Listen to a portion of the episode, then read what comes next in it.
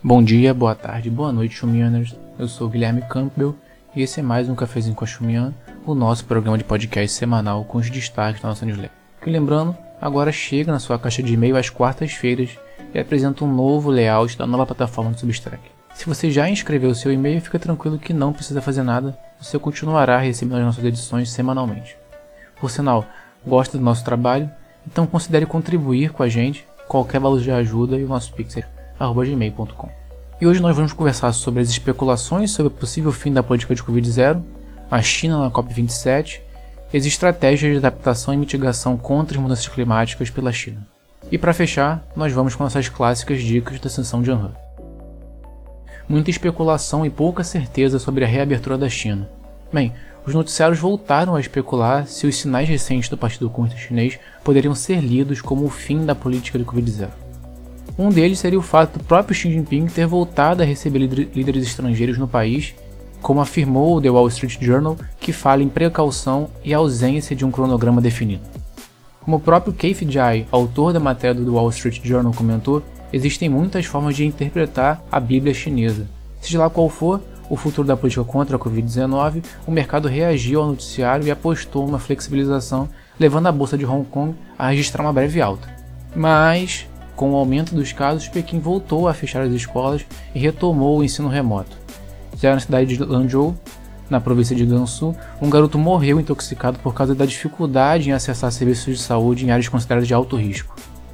A rigidez das medidas de contenção da Covid-19 está em destaque no relato de um jornalista do Financial Times sobre os 10 dias que passou em confinamento, ao qual ele se refere como uma prisão, Bem, já mudando de assunto, a COP27 já começou e a China chegou preparada no Egito.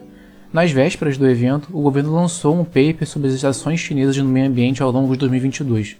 O China Dialogue explica como o discurso chinês para o evento está girando em torno das respostas às demandas dos países em desenvolvimento, algo que o ministro do Meio Ambiente falou no lançamento do documento. Além disso, também há uma cobrança sobre os compromissos financeiros feitos por países ricos e que não foram cumpridos. O Banco Asiático de Investimento em Infraestrutura, cuja sede fica em Pequim, advertiu que os governos de outros países não investam em novas usinas de carvão. Enquanto isso, o secretário-geral da ONU pressionou por cooperação entre os adversários comerciais, Estados Unidos e China, que são as duas maiores economias globais para o clima. Bem, na verdade, a questão do momento tem sido em como se adaptar, entre enchentes e secas recentes causando tragédias na China, o governo chinês tem pensado em formas de melhorar a resiliência climática do país. No paper que mencionamos na sessão sobre o COP27, é citado que o país lançou o Plano Nacional de Adaptação às Mudanças Climáticas em junho, logo antes de um dos verões mais intensos dos últimos anos. O texto do China Dialogue conta como as populações locais e a indústria se adaptam a climas extremos e explica algumas das ações mais pertinentes no momento é preciso que haja investimentos para atingir as metas ambientais, como explicou o recente relatório do Banco Mundial. Nesse último sábado, 5 de novembro, o Xi anunciou que cerca de 10% do território do país será destinado para parques nacionais. A sua fala, que aconteceu online, foi durante um encontro da COP14 voltado para as zonas úmidas de importância internacional.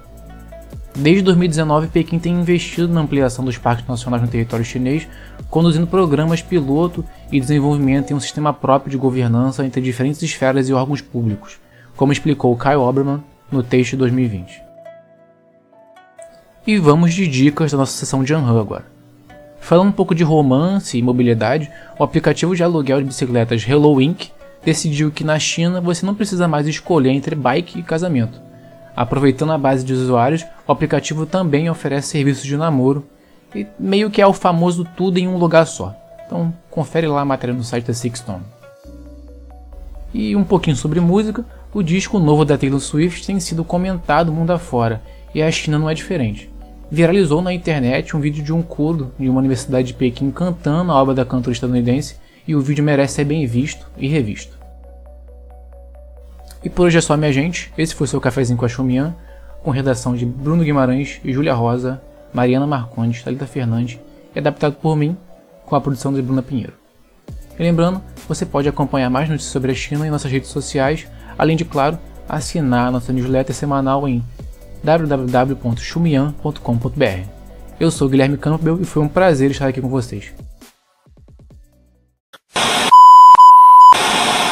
E para fechar, nós vamos de nossas clássicas indica.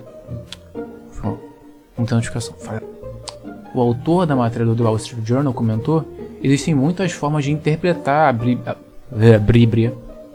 O texto do China. Eu sou o Guilherme Campbell e foi, fa... e foi fazer. Quais, quais, quais, quais, quais, quais, quais, quais, quais, quais, quais, quais, quais,